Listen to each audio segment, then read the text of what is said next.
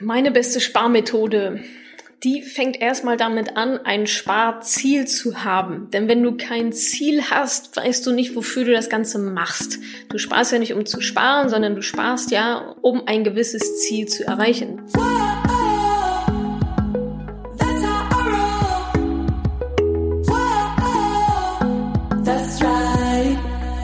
Hallo, ich bin Rebecca. Ich habe heute wieder mal ein paar Fragen aus der Mother Money Penny Community mitgebracht.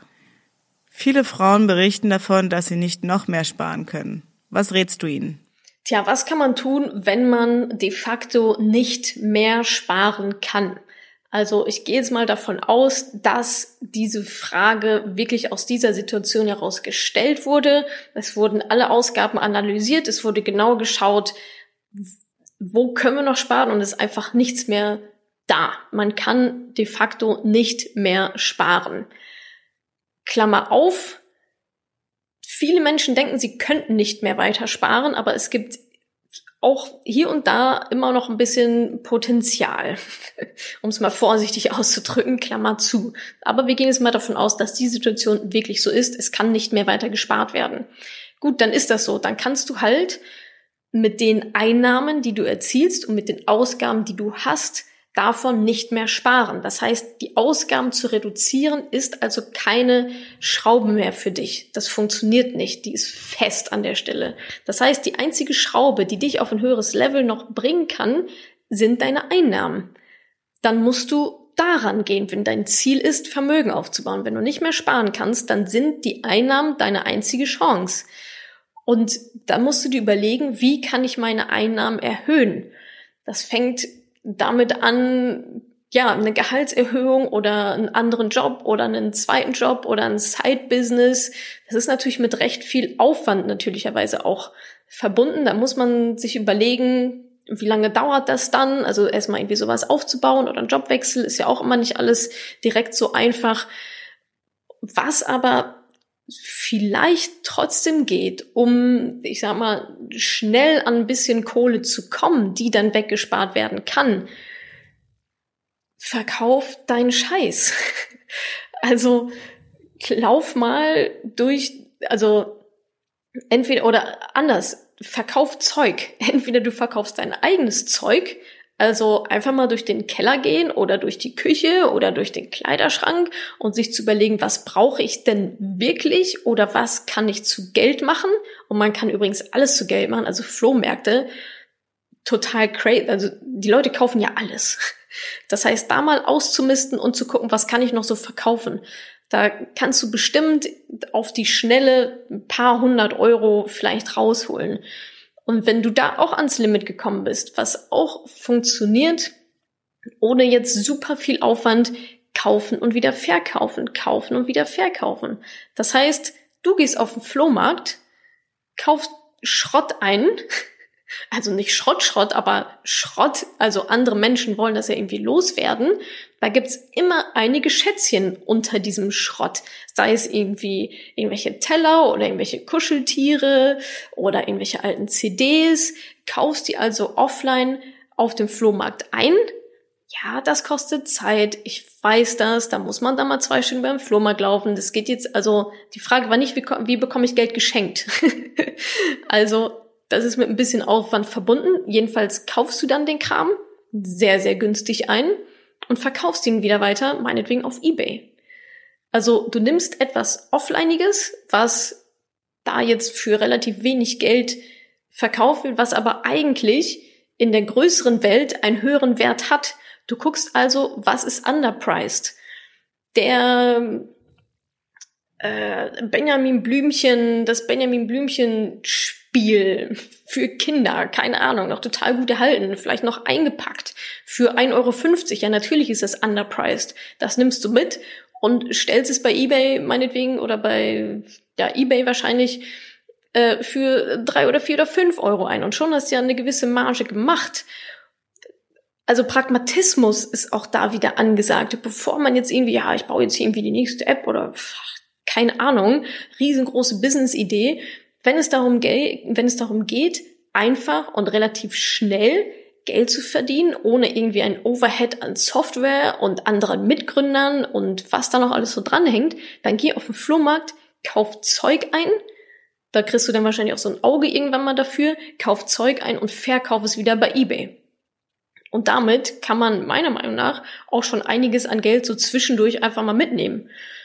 Probier's aus. Jeden Tag kommen neue Frauen in die Mother Money Penny Community und viele von ihnen haben die gleiche Frage. Wo fange ich an? Das ist eine Frage, die ich immer, immer wieder gestellt bekomme. Die lautet, ich habe noch gar keine Ahnung von Investitionen, ich habe mal ein paar Begriffe irgendwo aufgeschnappt. Wie fange ich denn jetzt überhaupt an mit diesem Thema? Die Antwort ist eigentlich recht simpel. Wie fängst du denn sonst an, dich in neue Dinge, in neue Thematiken einzuarbeiten? Du fängst wahrscheinlich an, dir die Informationen dafür zu suchen. Durch Bücher, durch Kurse, durch Seminare, durch Videos oder auch Podcasts wie dieses hier. Und dann fängst du einfach, es ist eigentlich fast egal, wo du anfängst. Hauptsache, du fängst irgendwo an. Du wirst dann schon mit reingezogen in diese ganze Thematik. Aber setz dich nicht zu Hause hin und warte, dass irgendwas vom Himmel fällt. Wie hast du deine Sprache gelernt? Wie hast du Fahrradfahren gelernt? Wie hast du deinen Beruf gelernt? Indem du in dich investiert hast, in dein Wissen. Du hast dir dieses Wissen besorgt, du hast es umgesetzt und boom, dabei ist was herausgekommen. Und genau so ist es mit dieser Thematik hier auch. Das ist nichts anderes, aber du musst es lernen. Es fällt nicht vom Himmel. Das ist eine ganz neue Welt sehr wahrscheinlich, die sich dir da eröffnen wird zum Thema Geld, Investitionen, aber auch viele Randthemen, die noch so mit dazugehören. Einstiegspunkte liefere ich persönlich, glaube ich, eine ganze, ganze Menge. Meine Blogger-Kollegen auch. Schau dir verschiedene Blogs an, komm in die Facebook-Gruppe, lies da gerne auch am Anfang erstmal nur mit, um so ein bisschen reinzukommen besorgt dir Bücher. Dafür habe ich natürlich auch zwei Bücher geschrieben, um eben genau Menschen wie dir, Menschen wie euch, die von Tun und Blasen keine Ahnung haben, genauso wie ich vor ein paar Jahren, damit die reinkommen in dieses Thema. Also such dir die Informationsquellen, fang einfach irgendwo an und du wirst von da aus auf jeden Fall weitergetragen, wenn dein Interesse geweckt ist und wenn du merkst, Mensch, das ist ja gar nicht so kompliziert, wie mir das sonst immer so suggeriert wird, denn so ist es nämlich. Also keine Angst, spring einfach rein ins Wasser, lass dich treiben und dann wirst du auf jeden Fall, du wirst nicht drum herum kommen, du wirst auf jeden Fall die notwendigen Informationsquellen auf deinem Weg finden, die du brauchst. Also wie fange ich an, indem ich anfange? Natascha, du hast dir jahrelang keine neue Kleidung gekauft. Bist du gegen Konsum? Bin ich gegen Konsum? Das ist eine sehr interessante Frage, denn Jein. Also auf der einen Seite bin ich natürlich Aktionärin. Das heißt, ich habe Unternehmensanteilen an Unternehmen, die ja Geld verdienen wollen. Und dafür müssen Menschen ihre Produkte kaufen. Also wenn ich komplett gegen Konsum wäre, wäre ich ja gegen mein eigenes privates Geschäftsmodell. Also nein, ich bin natürlich nicht komplett gegen jegliche Art von Konsum. Ich glaube, das ist auch gar nicht die Lösung. Also, aber ich für mich oder auch für euch, was ich mir auch für euch wünsche, ist übermäßigen Konsum zu entkommen. Darum geht es. Und wenn ich so Dinge sage wie, ich habe mir seit äh, drei Jahren keine neuen Klamotten gekauft, dann ist das für mich, für mich ganz persönlich ein übermäßiger Konsum, sich ständig neue Klamotten zu kaufen. Ich habe genug Kleidung, auch wenn es immer so aussieht, als würde ich den gleichen Pullover tragen. Aber ich habe genug. Wir alle haben genug. Und ja, da bin ich dagegen, gegen übermäßigen Konsum. Ich weiß aber auch, dass das nicht für alle funktioniert. Also genug Menschen da draußen, die brauchen diesen Konsum, die brauchen diese Statussymbole und das ist ja auch vollkommen okay, das ist mir relativ wurscht, weil wie gesagt, damit verdiene ich ja auch in gewisser Weise Geld, dass Menschen Geld ausgeben und ich gebe ja auch Geld aus. Aber mein Credo dabei ist achtsames Geld ausgeben. Was brauche ich wirklich und was möchte ich vielleicht nur haben oder was brauche ich in Anführungsstrichen, um mir ein Statussymbol zu schaffen, um äh, eine größere Karre als Herr Schmidt zu haben, um mich mit dem zu messen. Darum geht es mir. Also übermäßigen Konsum einfach mal zu hinterfragen und sich zu überlegen, brauche ich das wirklich? Denn ich bin schon der Meinung, dass übermäßiger Konsum oder auch so Statussymbole einfach dazu führen, dass Menschen im Hamsterrad landen. Was bedeutet das? Die kaufen sich immer teure Dinge, um mithalten zu können und müssen dann aber natürlich auch immer mehr rackern, immer mehr rackern. Die müssen immer mehr Geld verdienen, um ihre Ausgaben zu decken. Und das ist für mich kein Lebenskonzept. Also so möchte ich nicht leben. Und deswegen mache ich irgendwo einen Cut und sage, okay, bis hierhin und nicht weiter. Das sind meine Ausgaben, die ich habe, die decke ich durch meine Einnahmen und alles darüber hinaus gehört zu meiner Freiheit. Ich muss nicht die ganze Zeit hinterherhasseln und denke mir, oh, jetzt hat Herr Schmitz wieder irgendwie einen neuen Mercedes. Jetzt brauche ich aber den neuesten BMW. Und der kostet natürlich Schweine viel Kohle. Und dann kostet der auch noch Sprit und noch Versicherung und so weiter. Und auf einmal und Reparaturen. Und dann ist man so da drin, dass man auf einmal nur noch seinen übermäßigen Konsum finanziert und immer mehr arbeiten muss und hofft auf die Gehaltserhöhung. Und das ist für mich überhaupt kein glücklicher Lebensstil für mich ganz persönlich. Das kann natürlich jeder für sich selber entscheiden. Wie gesagt, unsere Wirtschaft lebt natürlich davon, dass wir Geld ausgeben und wenn du, ich sehe ja schon die nächste Frage kommen, ja, aber wenn das alle machen würden, es machen aber nicht alle. genauso wenig wie nicht alle in Aktien investieren, genauso wenig wie nicht alle in ETFs investieren, genauso wenig wie nicht alle nur noch Brokkoli essen oder alle nur noch Tischler werden es wird nicht passieren. Es gibt immer zwei Extreme und da gibt es eine ganz, ganz breite Masse und davon lebt ja auch unsere Wirtschaft und davon wird die auch erhalten. Und wie gesagt, natürlich gebe ich auch Geld aus, aber ich schaue ganz bewusst darauf, wofür gebe ich mein Geld aus und versuche übermäßigen Konsum einfach abzusagen. Hier fragt Julia, wie bekomme ich einen Kredit für eine Immobilie bei einer Bank? Wenn du einen Kredit von einer Bank brauchst für eine Immobilie und du weißt nicht genau, welche Bank die besten Konditionen hat und du weißt nicht genau, welche Bank dir überhaupt einen Kredit gibt, da habe ich eine perfekt pragmatische Lösung für dich. Frag die Banken. Frag nicht mich, frag nicht deine Tante. In der Zeit, in der du fünf verschiedene Personen gefragt hast, die es alle eh auch nicht wissen, weil sie es nicht entscheiden können, weil sie nicht die Bank sind, geh doch einfach zur Bank und frag nimm den Hörer in die Hand, ruf die an oder vereinbar einen Termin und geh halt vorbei. Und die werden dir schon sagen, was die noch für Unterlagen brauchen oder dir die richtigen Fragen stellen. Und dann wirst du schon sehen, wie leicht es für dich sein wird, einen Kredit zu bekommen oder eben auch nicht. Und wenn du fünf Banken abklapperst und die sagen alle nein, dann gehst du halt zu sechs oder zu sieben. Und wenn die alle nein sagen, dann wird das wahrscheinlich auch einen Grund haben. Vielleicht ist dann diese Immobilie auch einfach nicht das Richtige für dich. Aber was ich eigentlich sagen möchte, ist Pragmatismus. Frag die Menschen, die dir auf jeden Fall eine Antwort geben können und nicht Menschen wie mich, die das nicht zu entscheiden haben. Also Geh mit deiner Frage zu fünf, sechs Banken, kannst ja online erstmal ein bisschen, ein bisschen recherchieren, da gibt's ja auch schon verschiedene Angebote. Oder fragst in deinem Bekanntenkreis, wer vielleicht schon einen Immobilienkredit hat, wo derjenige den bekommen hat, so kann man sich da rantasten, aber die Entscheidung trifft ja am Ende die Bank. Also verschwende nicht deine Zeit, indem du zehn andere Menschen fragst, was die denn denken könnten, wie das Ganze denn laufen würde. Geh hin, du hast ja nichts zu verlieren. Wenn sie Nein sagen, gehen sie zur nächsten und kommst in einem Jahr wieder, ist ja wurscht. Also Pragmatismus, frag an der richtigen Stelle nach, geh dahin, hol dir die Antwort ab und mach dann damit, was auch immer für dich passt. Hier schreibt jemand über Instagram, dass sie eine Business-Idee hat, sich aber nicht traut, sie umzusetzen. Was kann sie tun? Wenn du eine Business-Idee hast, ist das ja schon mal super, denn was ich immer wieder auch zu hören bekomme, ist, ich habe keine Ideen. Das ist aber definitiv nochmal ein anderes Thema. Also wenn du eine Business-Idee hast, ist das schon mal der erste Schritt und schon mal super. Ich hoffe, du hast auch den zweiten Schritt gemacht und hast diese Idee mal validiert, ob da auch ein Geschäftsmodell dahinter steckt. Und jetzt zu deiner Frage, wenn du dich nicht traust, deine Idee zu präsentieren oder dem Markt zur Verfügung zu stellen, dann liegt dahinter das Problem, dass du Angst hast, beurteilt zu werden. Und da musst du rein, egal wie. Ich weiß nicht genau, wie es funktioniert, aber darum musst du dich kümmern. Das ist, glaube ich, also das ist der Nummer eins Grund, der Nummer eins Verhinderungsgrund, warum wir nicht das machen, was wir machen wollen, was uns persönlich glücklich machen würde, wovon wir persönlich überzeugt sind, ist die Angst beurteilt zu werden. Was könnte Tante Uschi davon denken? Ah, und wenn das nicht klappt, was sagt denn dann mein Bruder? Und meine Eltern sagen sowieso, das klappt alles gar nicht. Und dann haben die auch noch Recht behalten. Und was da noch eine Ebene drunter liegt, ist dein Selbstbewusstsein. Du hast anscheinend aktuell nicht genug Selbstbewusstsein, um da drüber zu stehen.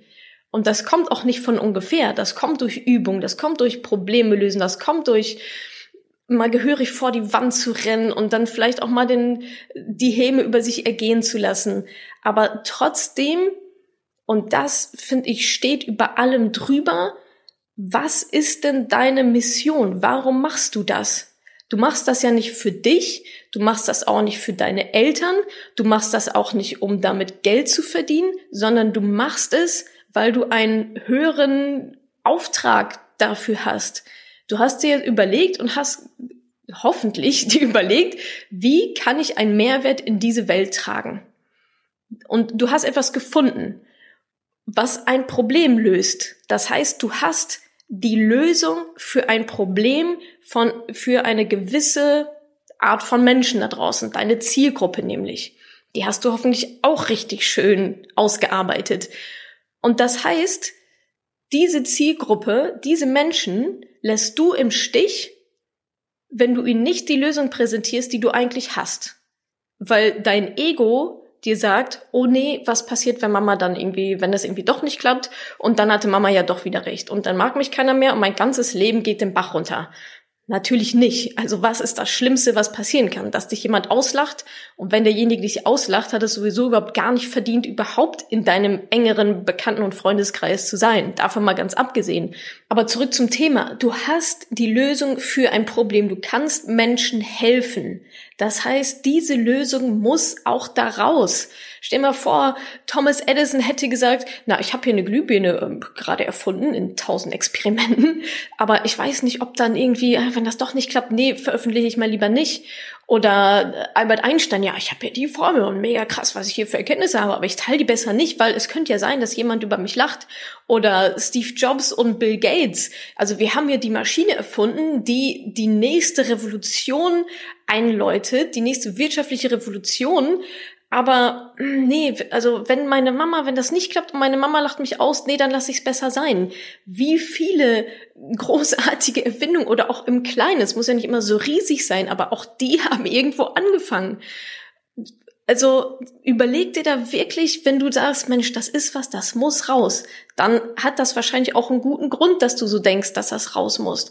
Das heißt, was ich dir in dieser Lage empfehlen würde, wäre Selbstreflexion horch in dich hinein, überleg dir, warum ist das so? Warum habe ich diese Angst?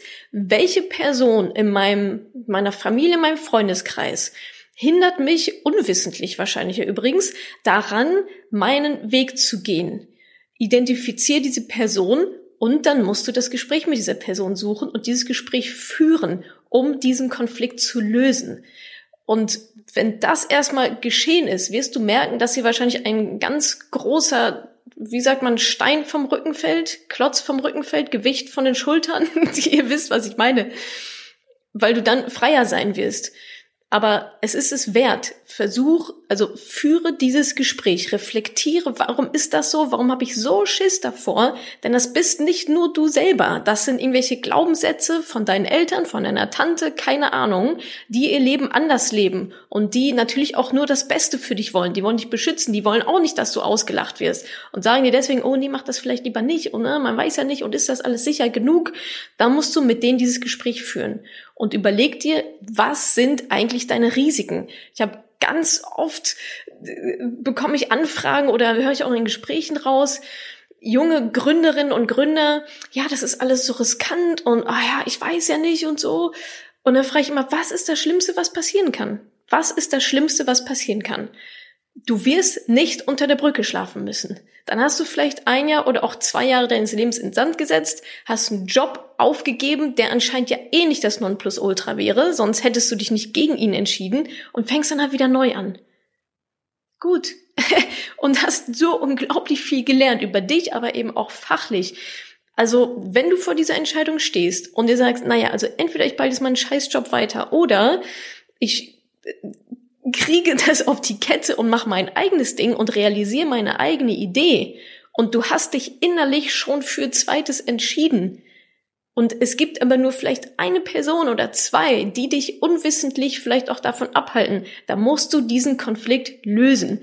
Du bist es uns allen, deren Problem du löst, bist du es schuldig, über dein Ego, über deine eigenen Themen hinwegzutreten, hinüber auf die andere Seite und zu sagen, scheiß drauf, ich mach das jetzt. Und wie gesagt, ich finde, das bist du uns schuldig. Das bist du den Menschen schuldig, deren Problem du löst. Also geh bitte wirklich nochmal in dich und überleg dir, was du zu verlieren hast. Das ist höchstwahrscheinlich nicht so sonderlich viel, wenn ich das so sagen darf. Vor allem im Vergleich zu, was du gewinnen kannst. Also was ist das Schlimmste, was passieren kann? Die absolute Downside und was ist aber die Upside, die du gewinnen kannst, wenn es funktioniert? Und ich sagte, die Upside wird viel, viel höher sein als die Downside und dann ist es ein intelligentes Risiko, was du auf jeden Fall eingehen solltest. Per E-Mail kam die Frage, wie motiviert man sich am besten? Wie motiviert man sich? Eine faszinierende Frage, wie ich finde.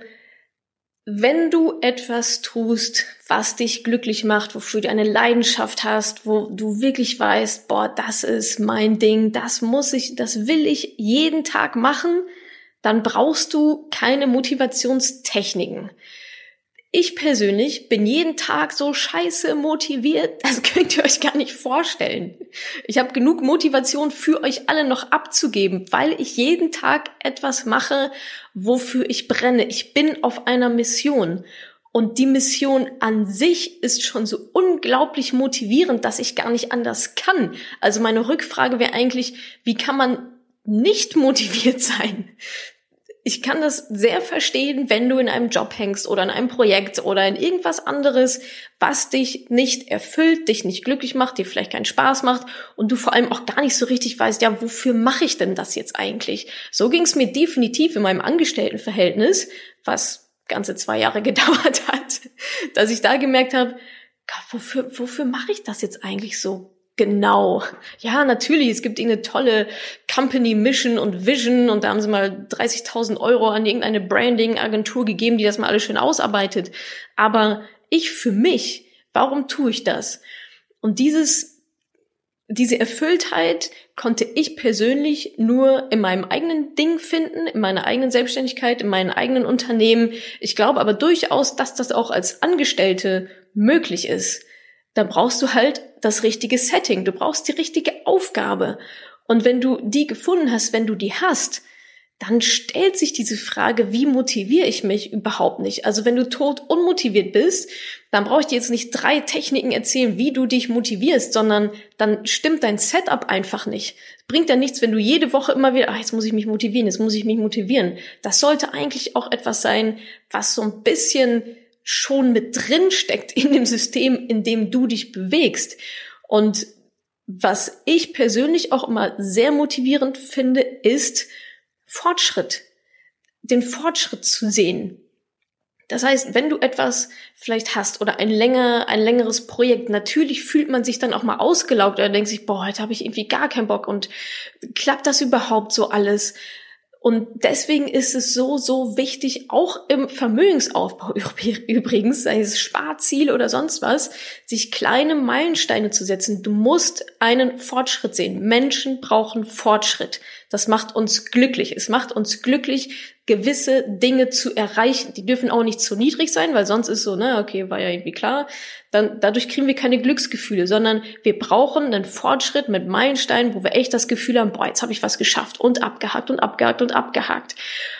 Und aber in, im Gesamtkonstrukt, du brauchst also oben drüber etwas, was dich eh schon motiviert, wo du weißt, wofür mache ich das, dafür brenne ich geil, das kann ich jetzt machen, total super, das erfüllt mich. Und dann in diesem Konstrukt musst du aber auch dafür sorgen, dass du vorankommst, um auf dein Endziel motiviert zu bleiben. Also setz dir dein großes Traumziel auf jeden Fall, aber brich es dann auch runter in kleinere Ziele, in Jahresziele, dann 90 Tage pro Woche Und dann jeden Tag. Was erreichst du heute? Was erreichst du damit dann nächste Woche? Wie wirkt sich das auf die 90 Tage aus und auf dein ganzes Jahr? Das musst du wirklich nachhalten. Und ganz entscheidend ist auch dabei, deine Erfolge zu dokumentieren. Schreib deine Erfolge auf. Die motivieren unheimlich und die geben auch super viel Selbstvertrauen. Schreib die Erfolge auf. Denn oft oder nicht oft, sondern ganz generell ist es ja so, so funktioniert nun mal unser Gehirn, dass wir negative Sachen viel intensiver wahrnehmen. Das ist schon mal Punkt eins und auch länger uns daran erinnern und die uns länger noch beeinflussen als positive Sachen. Das heißt, wir sind immer so ein bisschen negativ geprimed, obwohl es also vielleicht ist das dann eine blöde E-Mail. Das ist ja ein, eine blöde E-Mail, die negativ ist, und du hast aber in der Zeit auch fünf ähm, Lobes-E-Mails bekommen. Was bleibt dir im Gedächtnis? Natürlich die eine blöde E-Mail. Und das ist fies, weil das zieht natürlich deine ganze Motivation enorm herunter. Also werde dir auch deine Erfolge bewusst. Die sind ja da. Du musst sie dir nur bewusst machen. Also nicht immer nur die, immer nur das Lob, ja, danke, ciao, sondern auch mal sagen, ah ja, cool, danke für das Lob und das auch wahrnehmen und am besten aufzuschreiben. Erfolgstagebuch. Habe ich jetzt auch schon in vielen Content Pieces von mir erzählt. Hm, schreib dir ein Erfolgstagebuch und schreib da rein die Erfolge des Tages. Und wenn es nur einer ist und wenn es nur ist, ich war heute im Fitnessstudio oder die Präsentation, die habe ich gut gemacht whatever. Aber in dem Moment primest du dich selber darauf, nach Erfolgen Ausschau zu halten und nicht immer nur nach den negativen Sachen. Auf einmal weißt du, oh, heute Abend muss ich wieder, also ein Erfolg muss ich mindestens in mein Erfolgstagebuch reinschreiben. Das heißt, du suchst den ganzen Tag schon nach Erfolgen und auf einmal wirst du sie sehen. Wie gesagt, sie sind ja da. Du nimmst sie halt noch nicht wahr. Und das ist ein ganz großer Punkt, um in dem großen Konstrukt auf den kleineren Steps dann weiterhin motiviert zu bleiben. Bekommst du eigentlich auch doofe Nachrichten? Ja, natürlich bekomme ich auch zwischendurch mal blöde E-Mails. Ich glaube, das lässt sich nicht vermeiden. Das ist ja auch vollkommen okay. Ich weiß, dass ich mit vielen meiner Ansichten durchaus polarisiere. Das nehme ich gerne auf mich. Und sicherlich bekomme ich auch mal die ein oder andere E-Mail von jemandem, der sich ähm, entweder gar nicht gehört fühlt oder der sich von mir vor den Kopf gestoßen fühlt oder so. Und ich versuchte aber schon zu differenzieren zwischen Feedback, also lösungsorientierten Feedback, wo ich wirklich denke, ah ja, gute Idee, und aber dieses Leute, die ihren Scheiß bei mir abladen, die Probleme haben, die Sorgen haben, was ja auch alles fein ist. Ich will es auch gar nicht bewerten, aber die dann zu mir kommen und sich bei mir beschweren über ein, zwei, drei und das könne man doch so nicht sagen und nicht jeder kann 50 Prozent sparen und was denke ich denn überhaupt und ich kann doch solche Sachen nicht empfehlen und bla bla bla. Da gehen dann bei mir natürlich ähm, die Klappen runter und ich denke mir, gut, dann bleib doch halt in deiner kleinen Welt, wie sie aktuell ist und ist ja auch okay. Also, aber nerv mich doch nicht damit. Und was ich tatsächlich aber faszinierend finde, ist, dass ganz viele von denen sich auch nicht mal die Mühe gemacht haben, richtig in das Thema einzusteigen und mal dahinter zu gucken. Die haben wahrscheinlich genau ein Content von mir konsumiert, ein Facebook-Post oder ein Podcast oder ein Video, haben irgendwas gefunden, woran sie sich jetzt aufhängen und nehmen sich dann ja auch die Zeit, mir zu schreiben oder was zu kommentieren. Und klar, am Anfang war ich so ein bisschen so, wenn die ersten negativen Kommentare kommen oder so, da, natürlich nimmt man sich das zu Herzen und denkt, man hat irgendwas falsch gemacht oder ähm, man tut sich ein bisschen selber leid oder so. Ach Mensch, warum hacken jetzt alle auf mir rum? Aber dann habe ich irgendwann den, den Change im Kopf hinbekommen und habe mir überlegt, Moment mal, diese Person sitzt zu Hause, konsumiert meinen kostenfreien Content der ist for free für alle da. Blogartikel, Podcast, Facebook-Post, die Facebook-Gruppe, alle möglichen, irgendwelche PDFs, die ich kostenlos raushaue, Instagram, Stories, Money Talks, diese Videos, das ist ja, ich gebe ja das aller, allermeiste meines Contents for free raus. Und diese Menschen sitzen da zu Hause, konsumieren den, finden den dann kacke und nehmen sich dann noch wieder die Zeit, da irgendwas Negatives drunter zu schreiben oder mir dann eine blöde E-Mail zu schreiben. Und da denke ich mir, okay, krass, also bei denen stimmt was nicht. Und dann fühle ich mich nicht mehr, ähm, dann bemitleide ich mich nicht mehr selber, sondern dann habe ich auf einmal Mitleid mit denen, weil ich denke, oh mein Gott, das ist ja irgendwie auch krass. Also wie sieht denn dein Leben aus? Also ist gar nicht so bewertend, aber ich frage mich dann, wow, hat diese Person viel Zeit und viele negative Energie und natürlich haben wir alle unser Päckchen zu tragen und deswegen versuche ich auch wirklich immer das nicht zu B oder schon gar nicht zu verurteilen, weil jeder ist ja aus einem gewissen Grund so, wie er oder sie halt ist. Allerdings habe ich dann auch für mich entschieden, das ist dein Päckchen, das ist nicht meins. Wenn du mit meinen Sachen nicht klarkommst, das blöd findest, dann zieh doch einfach weiter. Sag doch, oh nee, finde ich doof, verschwende ich keine Zeit mehr mit und zieh doch weiter, geh doch woanders hin. Warum bist du dann noch da? Das ist immer das, was ich nicht so richtig verstehe. Ich konsumiere auch viel Content und auch viel, wo ich denke, naja gut, also pff, weiß ich nicht. Und dann gehe ich halt weiter. Und dann ist ja auch okay. Aber dass die Menschen dann noch Zeit damit verschwenden, vor allem auch noch meine E-Mail-Adresse rauszufinden und so weiter, ach, da könnte ich jetzt, wie, also ich finde das halt einfach nur verrückt, ehrlich gesagt. Also von daher zurück zum Thema. Ja, ich bekomme auch böse E-Mails. Ich glaube, ich kann damit mittlerweile sehr, sehr viel besser umgehen als noch vor einem Jahr oder auch vor zwei Jahren und fühle mich aber dadurch auch nicht angegriffen. Ich weiß, was ich tue, ich weiß, warum ich es tue, ich weiß auch, warum ich bestimmte Botschaften in einer gewissen Intensität platziere, wo ich sie platziere, wann ich sie platziere. Das ist ja schon alles einigermaßen durchdacht bei mir und folgt einer größeren Mission. Und wenn sich dadurch mal Menschen ähm, auf die Füße getreten fühlen, kann ich das total verstehen oder die fühlen sich auch alleingelassen vom Staat und so weiter. Ist aber nicht meine Schuld.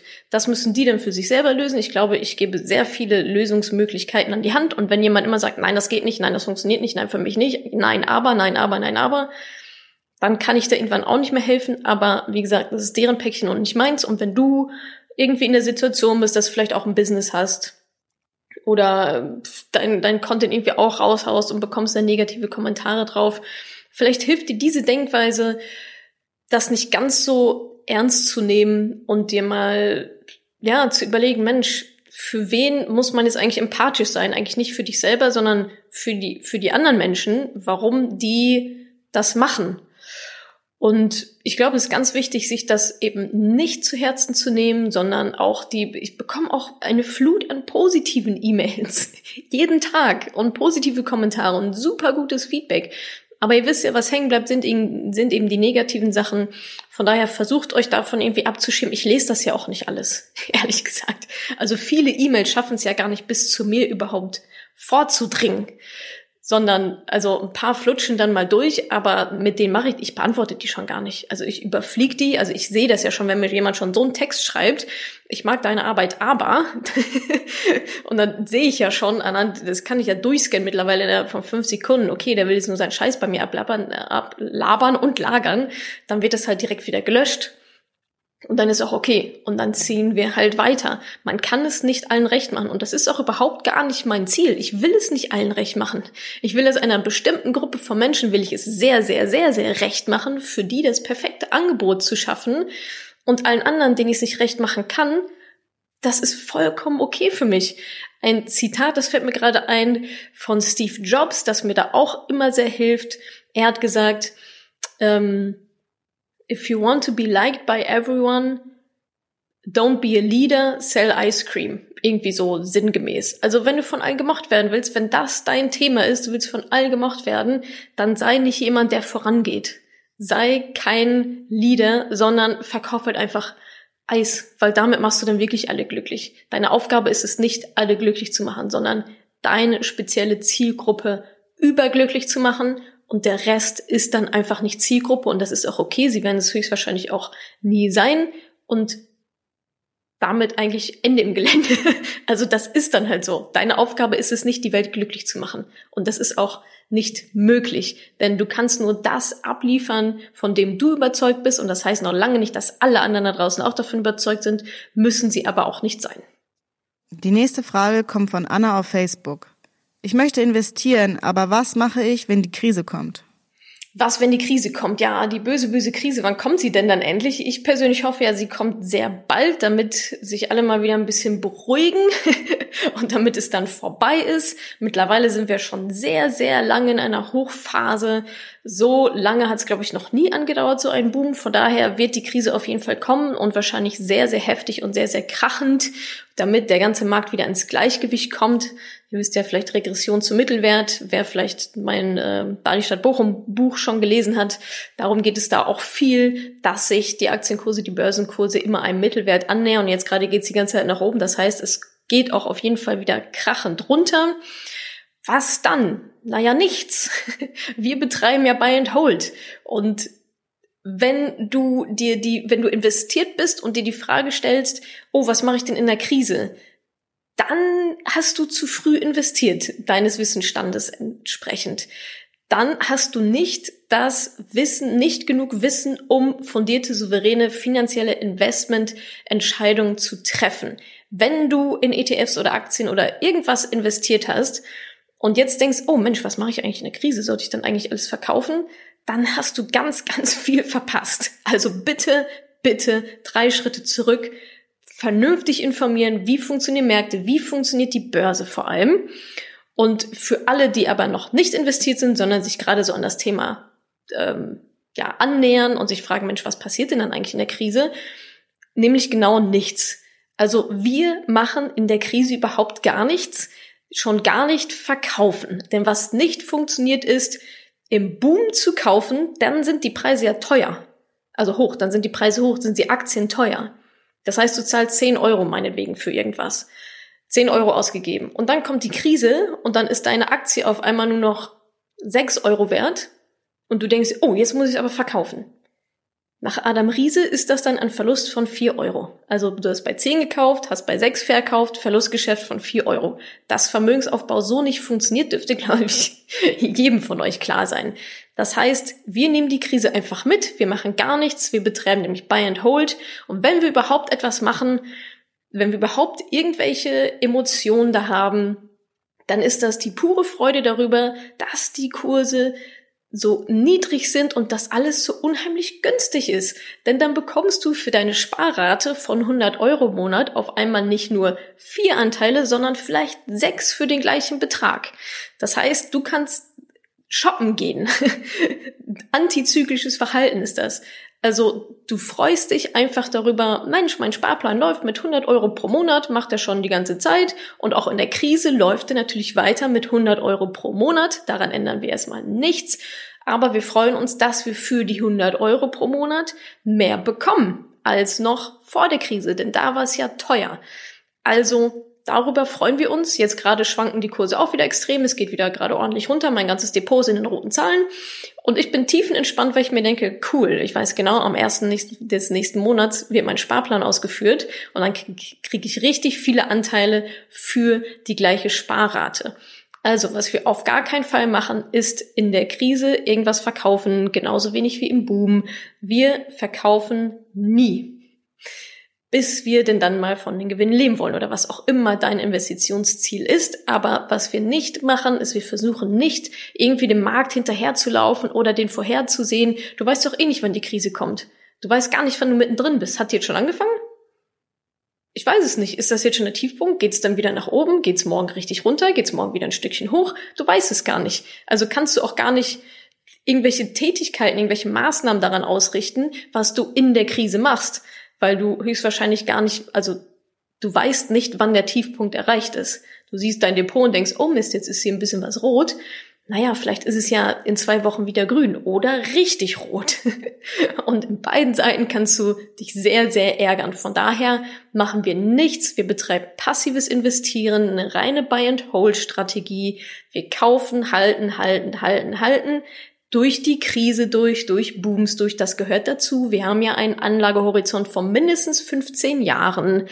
Und in diesen 15 Jahren machen wir de facto gar nichts, außer unsere Sparrate zwischendurch mehr erhöhen, weil wir eine Gehaltserhöhung bekommen haben oder unsere Sparrate erhöht haben. Wir füttern, wir füttern die ganz gerne mit mehr Geld, langfristig gesehen, aber wir nehmen kein Geld raus. Also in der Krise Ruhe bewahren, was Anlegerinnen, die wissen, was sie tun, sehr, sehr leicht fallen wird. Die wirklich, also ich meine, mit Wissen, was sie tun, meine ich nicht, wie suche ich ein ETF aus. Das ist Kindergarten, das ist ein Scheiß, sondern die wissen, was sie tun an der Börse, die die Regeln der Börse kennen, die wissen, wie das funktioniert, die werden in der Lage sein, sehr, sehr entspannt in der Krise zu sein. Und wenn du dieses Wissen noch nicht hast, dann solltest du dir das mal sehr schnell aneignen, vor allem bevor du auch nur auf irgendein Knöpfchen drückst, auf dem Kaufen steht, was äh, Aktien oder ETFs angeht. Diese Frage kommt aus der Madame Moneypenny Facebook-Gruppe. Ich habe ein bisschen was gespart. Soll ich alles investieren oder lieber Stück für Stück?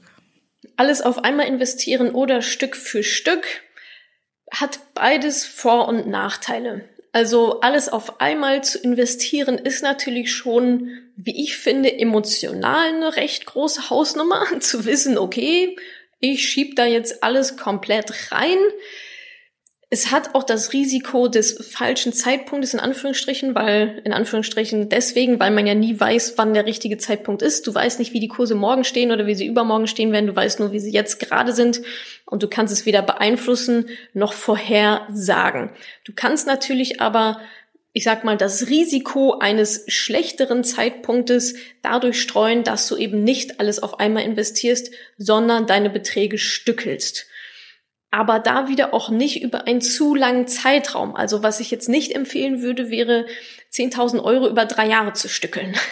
Weil in der Zeit, in der du stückelst und lieber pro Monat 500 Euro investierst, liegen ja deine anderen paar tausend Euro irgendwo auf dem Tagesgeldkonto und werden ja trotzdem weniger. Also das heißt, ich persönlich würde es höchstwahrscheinlich so machen, wenn ich einen größeren Betrag hätte, würde ich den aufteilen in Sparplanraten, die wahrscheinlich relativ hoch sind und das vielleicht über einen Zeitraum von drei, vier, fünf Monaten schön automatisiert investieren lassen, bis das ganze Geld investiert ist. Das kann die richtige Entscheidung gewesen sein, kann aber auch die falsche Entscheidung gewesen sein, wenn du dir denkst, ach Mensch, dann wäre es ja doch vor einem halben Jahr rückblickend besser gewesen das ist das, das ist dann so, ja. Also keiner von uns hat eine Zauberkugel. Wir wissen nicht, was die Zukunft so bringt. Ich finde es gerade für Anfängerinnen, die auch so ein bisschen erstmal reinkommen müssen in die ganze Thematik, in die Prozesse. Wie fühlt sich das an, wenn es grün ist? Wie fühlt sich das an, wenn es rot ist? Solche Erfahrungen solche Fehler, daraus lernt man natürlich lieber erstmal mit 500 Euro als direkt mit 10.000 Euro, wenn das mein gesamtes Kapital ist. Also meine Empfehlung wäre an der Stelle, sich ranzutasten. Du kannst die Raten ja auch ständig anpassen. Du kannst ja auch erstmal mit 100 Euro anfangen im Monat eins und im Monat zwei und dann machst du drei, vier, schraubst es dann auf 500 Euro hoch und dann im fünften und sechsten auf 1000 Euro hoch. Je nachdem, wie es sich auch so für dich anfühlt, wie selbstbewusst du dich damit fühlst, wie wie es sich für dich gut anfühlt, ob du da auch noch dann schlafen kannst, wenn das ganze Ding mal in den roten Zahlen ist. Also da gibt es keine richtig oder falsch Antwort, ob alles auf einmal oder lieber gestückelt. Ich glaube, das ist auch eine Typsache. Wie gesagt, Vorteil von alles auf einmal ist, dann ist es halt investiert und sitzt nicht da und verliert, verliert an Wert. Nachteil ist, fühlt sich vielleicht ein bisschen krass an, gerade wenn es so das erste Investment ist und du hast nicht die krasse zeitliche Diversifikation, wie wenn du es Stück für Stück investieren wollen würdest. Bei der Stück für Stück Variante hast du eben den Nachteil, dass es auch da erstmal ein bisschen vielleicht sitzt und nicht alles investiert ist, aber den Vorteil, dass du im Prozess auch noch ein bisschen lernen kannst, noch Sachen anpassen kannst, anders als wenn du alles hauruck mit einmal investieren möchte, würdest. Also überleg dir da, was für dich passt. Meine Empfehlung ist immer, erstmal ein bisschen klein anzufangen, reinzukommen. Steigern kannst du dich ja immer noch. Was ist deine beste Sparmethode? Meine beste Sparmethode die fängt erstmal damit an, ein Sparziel zu haben. Denn wenn du kein Ziel hast, weißt du nicht, wofür du das Ganze machst. Du sparst ja nicht, um zu sparen, sondern du sparst ja, also gibst Geld nicht aus, sondern investierst es sogar vielleicht, um ein gewisses Ziel zu erreichen. Nicht, dass du sagen kannst, ja, ich habe ganz viel Geld gespart, ja, und was machst du jetzt damit? Warum hast du das denn gemacht? Also das erste ist immer ein konkretes Sparziel zu haben. Wie viel Geld willst du oder musst du denn sparen pro Jahr, pro Monat? Und dann kommst du schon direkt in so, ein, in so eine Motivationshaltung, dass du weißt, wofür du es machst. Und meine beste Sparmethode, wenn das Konstrukt dann steht, ist recht simpel. Setz dir Budgets, setz dir Limits. Das heißt, wenn du weißt, ich möchte jeden Monat 200 Euro sparen, dann gehen diese 200 Euro direkt am ersten des Monats ab, erstmal weg auf dein Sparkonto. Das ist schon mal der erste Punkt. Und dann arbeitest du weiter mit Limits, um das auch dann zu erreichen, ja, um dann auch überleben zu können quasi. Nützt ja nichts, wenn du 200 Euro wegsparst und dir dann nichts mehr zu essen kaufen kannst. Also, da ist eine gute Planung angesagt. Dein Sparbetrag, der kommt direkt mal weg auf ein anderes Konto und dann setzt du dir ganz klare Limits für einzelne Ausgabeposten, wie zum Beispiel Auswärtsessen, äh, Freizeit, Kinospaß, ähm, Kosmetik, Kleidung. Da setzt du dir knallharte Limits, die nicht überschritten werden. Und das musst du dann natürlich auch nachhalten, indem du dir in ein Haushaltsbuch aufschreibst, Mensch, wie ist denn so mein Stand? Oder, was es eben auch gibt, das ist auch eine sehr schöne Methode, wie ich finde, das ist die Umschlagmethode. Die funktioniert so, dass du deine, dein Limit, das du dir gesetzt hast, meinetwegen 80 Euro für Auswärtsessen pro Monat, du hebst diese 80 Euro ab und steckst sie in einen physischen Umschlag.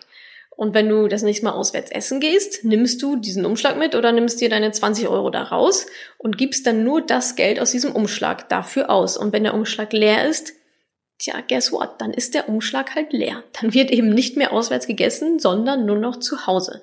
Und das hilft dir, da eine klare Struktur zu haben und klare Limits zu haben, dass es nicht so ist, ach Mensch, ja, eigentlich wollte ich ja äh, was sparen, aber es hat gar nicht so richtig geklappt und jetzt weiß ich gar nicht, Mensch, ah ja, dann nächsten Monat. Nee, es wird nicht klappen.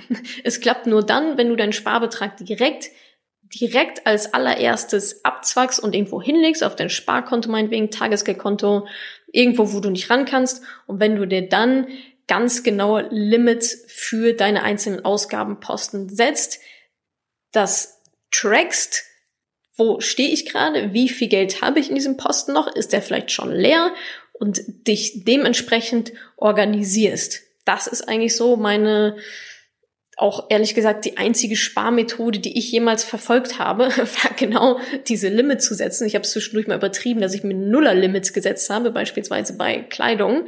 Da bin ich ja einige Jahre ähm, über die Runden gekommen. Ich habe überlebt, ohne mir neue Kleidung zu kaufen. Aber es muss ja nicht jeder so im Extrem betreiben. Aber das ist jedenfalls so die Methode, die für mich am besten funktioniert hat und auch für ganz viele andere Money Pennies, deren Feedback ich bekomme, die genauso anfangen zu sparen und so sehr, sehr gute Ergebnisse erzielen. Auf Instagram fragt jemand, wirst du auch manchmal unterschätzt? Also, dass ich manchmal unterschätzt werde, ist, glaube ich, die Untertreibung des Jahrhunderts. Ich werde immer unterschätzt. Und ich kann euch sagen, ich liebe das. Es gibt kein besseres Gefühl, als unterschätzt zu werden und es dann allen anderen zu zeigen. Und das passiert mir ständig, immer. Ich habe das Gefühl, ich wurde mein Leben lang unterschätzt von gewissen Personen oder Unternehmen oder keine Ahnung, von allen möglichen Menschen. Also zumindest fühlt es sich so für mich an, dass ich immer wieder unterschätzt werde. Da wird versucht, mir irgendeine scheiß Dienstleistung zu verkaufen, die absolut nicht so viel wert ist, wie auf dem Blatt Papier steht. Äh, da wird versucht, mir irgendeine andere Dienstleistung anzubieten von, von einer Freelancerin und die habe ich nach drei Tagen in ihrem Wissen überholt. Das, das sind alles so Beispiele oder auch im Sport oder so, ja, kleines Mädchen, also schon immer, also wie gesagt, so fühlt es sich für mich an, schon immer oder sehr, sehr häufig wurde ich absolut unterschätzt. Und meistenteils ist es dann so ausgegangen, dass die Leute sich ganz schön umgeguckt haben und gemerkt haben, dass sie mich äh, ja falsch eingeschätzt haben. Aber das passiert mir immer wieder und ich nehme es denen auch aber gar nicht übel, weil gerade wenn man auch im Business klein anfängt, ja, und du suchst dir Partnerschaften, du suchst natürlich Partner, die vielleicht ein bisschen größer sind als du und die gucken dann runter und sagen, nee, nee, wollen wir nicht, kein Interesse, brauchen wir alles nicht. Und dann überholst du die und plötzlich klopfen die bei dir an Und das ist für mich persönlich so eine krasse Genugtuung. Und es ist jetzt schon ein paar Mal passiert, dass ich gerade beim Start von Madame Moneypenny auf irgendwelche Kooperationspartner zugegangen bin und die gesagt haben, oh, nee, nicht relevant, zu klein, oder? Frauen und Finanzen interessiert sich doch keine Sau dafür. Was ist das für ein komisch? Oh, das ist aber eine kleine Nische. Ja, genau. Die Hälfte der Menschheit ist eine total kleine Nische. So. Wie gesagt, den nehme ich das, ich nehme das niemandem übel. Das ist ne, woher soll man auch jemanden gut einschätzen können? Also keine, die kennen mich ja gar nicht, die kennen mich nicht, die kennen meine Vision nicht, die wissen nicht, was dahinter steht, hat sich natürlich auch keiner die Mühe gemacht, mal nachzufragen, finde ich aber auch okay, haben ja auch alle andere Sachen auf der Agenda. Von daher finde ich, also ich finde das auch nicht schlimm oder das, das bedrückt mich auch nicht oder es macht mich auch nicht wütend oder so, sondern ich denke mir dann, ja gut, wir sehen uns in drei Jahren. Und ich weiß, dass sich dann das Blatt äh, gedreht haben wird und dass wir auf einmal auf der anderen Seite des, Tisch, des Tisches alle sitzen werden. Von daher, ja, ich, ich habe das Gefühl, ich werde die ganze Zeit unterschätzt. Ich finde es aber auch ein sehr angenehmes Gefühl, weil man hat nichts zu verlieren. Man kann nur gewinnen. Also wenn du unterschätzt wirst und jemand sich denkt, ja, das schafft die sowieso nicht, ja gut. Also für mich ist das nochmal Motivation, mir gibt das, mir gibt das einen Kick, wenn ich das merke. Und von daher nehme ich das eigentlich immer ganz gerne an als Motivationsschub und dann auch, um denjenigen dann vielleicht in zwei Jahren nochmal eine E-Mail zu schreiben und den neuen Status quo zu berichten. Also wenn euch jemand unterschätzt, nehmt es der Person nicht übel. Die haben, hat natürlich ihre eigene Brille auch auf. Sorg einfach dafür, dass sie es bereuen. Diese Frage hat Laura unter dem letzten Money Talk gestellt. Du sagst, man soll sein Umfeld anpassen. Wie soll das gehen? Also erstmal das Umfeld anzupassen hat natürlich einen gewissen Hintergrund, nur dann, wenn du dich weiterentwickeln möchtest und dein Umfeld nicht dazu passt. Wenn du sagst, ich bin zufrieden, so wie ich jetzt bin und wo ich auch bin, dann gibt es natürlich gar keinen Grund, dein Umfeld anzupassen, ist ja auch klar. Wenn du aber bei deinem Status quo bist und woanders hin möchtest und dein Umfeld supportet das vielleicht nicht, dann musst du dir oder anders, noch schlimmer. Nicht nur, dass sie dich nicht supporten, sondern sie wollen dich vielleicht auch noch klein halten. Das passiert öfter, als man denkt. Also Menschen lieben ja den Status quo. Und wenn dann auf einmal einer aus der Herde ausbricht und sagt, ja, ich gehe jetzt dahin, ich baue jetzt hier mein Business und ich werde jetzt Millionärin und dann haben die natürlich Angst, dass du irgendwie weg bist oder dass da was fehlt oder dass die hinten runterfallen und werden unter Umständen versuchen, vielleicht auch unbewusst, dich da zu behalten dich wieder wahrscheinlich nicht mit Absicht, aber irgendwie zu beeinflussen, zu manipulieren. Ach, das wird doch sowieso nichts. Ach, bleib doch lieber hier. So dieses klein gehalten zu werden. Und wenn du das merkst, dass dein Umfeld eben nicht dem entspricht, den Support, den du brauchst, um dahin zu kommen, wo du hin möchtest, dann musst du dir ernsthaft überlegen, wie du dein Umfeld wechseln kannst. Und klar, wenn jetzt deine Mama die Person ist, ist es natürlich schwierig, ihr zu sagen, okay Mama, ciao, ich bin jetzt weg, interessiert mich alles nicht, ich gehe jetzt. Rational wäre das wahrscheinlich richtig, aber emotional hängt da natürlich noch viel, viel mehr dran. Was du aber machen kannst, ist zumindest dein, dein Umfeld zu erweitern. Also für jeden, jetzt mal böse gesprochen, für jeden, für jeden Loser-Freund, der dir irgendwie noch an den Hacken hängt, den du ja auch magst und mit dem du auch gerne Zeit verbringst, ist ja auch alles, ist ja auch alles schön. Sollst du ja auch machen. Aber dann such dir doch für diesen Loser-Freund ein Pendant, also ein Gewinnerfreund, der das zumindest wieder aufhebt oder zwei Gewinnerfreunde. Es ist ja nicht, du musst jetzt nicht wegrennen und dich vom dich von allem lösen, sondern Wichtig ist aber, dass du dich in die richtige Richtung bewegst. Also, dass du Menschen um dich hast, die ein ähnliches Mindset haben wie du, die ähnliche Ziele haben wie du, zumindest in der Größenordnung. Es muss nicht die gleiche Branche sein, aber einfach so von, die, dass die auch eine Mission haben, dass sie Sachen schaffen wollen, dass sie positiv sind. Solche Menschen brauchst du einfach in deinem Umfeld. Ansonsten wird das echt schwierig, wenn du nur Leute um dich herum hast, die immer negativ sind, die immer meckern, wie viel Arbeit sie, wie viel sie arbeiten müssen, die immer in dieser Opferrolle sind. Das ist unheimlich anstrengend dann für dich, da zu versuchen auszubrechen, denn das beeinflusst dich ja mit und im Umkehrschluss, wenn du positive Menschen um dich, um dich herum hast, das beeinflusst dich ja auch, das macht dich positiv, das gibt dir mehr Energie. Also da musst du eine vernünftige Balance finden. Und wenn du entdeckst, oh Mensch, mein Umfeld ist eigentlich genau so, wie ich nicht mehr sein möchte, dann ist das ein Problem.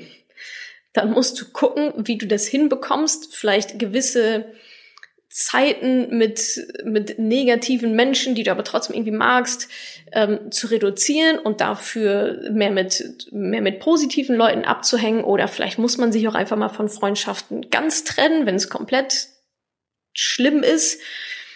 Also versuch da zumindest ein Gegengewicht herzustellen, dass zumindest die positiven Leute, also die Menschen, die vielleicht schon so sind, wie du sein willst, ähm, oder die auf dem auf dem gleichen ja, auf dem gleichen Pfad sind wie du, dass die eine Überzahl sind oder dass du mehr Zeit mit denen verbringst. Letztendlich geht es darum, mit wem verbringst du deine Zeit? Je mehr Zeit du mit einer Person verbringst, desto mehr beeinflusst sie dich ja auch. Also versuch dann da zumindest, wenn du dich nicht komplett lösen willst, die Zeiten runterzudrehen und auf der anderen Seite, auf der positiven Seite, die Zeiten hochzudrehen. Ich glaube auch nicht, dass da so ein harter Cut das richtige Mittel ist, sondern versuch doch das eine Stückchen für Stückchen runterzuschrauben und das andere Stückchen für Stückchen hochzuschrauben, sodass du auf jeden Fall mehr Gewicht auf der positiven Seite hast. Danke, dass du diese Podcast-Folge angehört hast. Wenn du noch mehr Tipps, Tricks und Inspiration möchtest, folge mir doch einfach auf Instagram und auf Facebook. Dort gibt es übrigens auch regelmäßige Live-Events mit mir. Und außerdem in der Madame Moneypenny Facebook-Gruppe, in der nur Frauen zugelassen sind, kannst du all deine Fragen loswerden. Also, folg mir gerne auf Instagram und auf Facebook und komm unbedingt in die Ladies Only Madame Moneypenny Facebook-Gruppe. Wir sehen uns dort. Ich freue mich auf dich.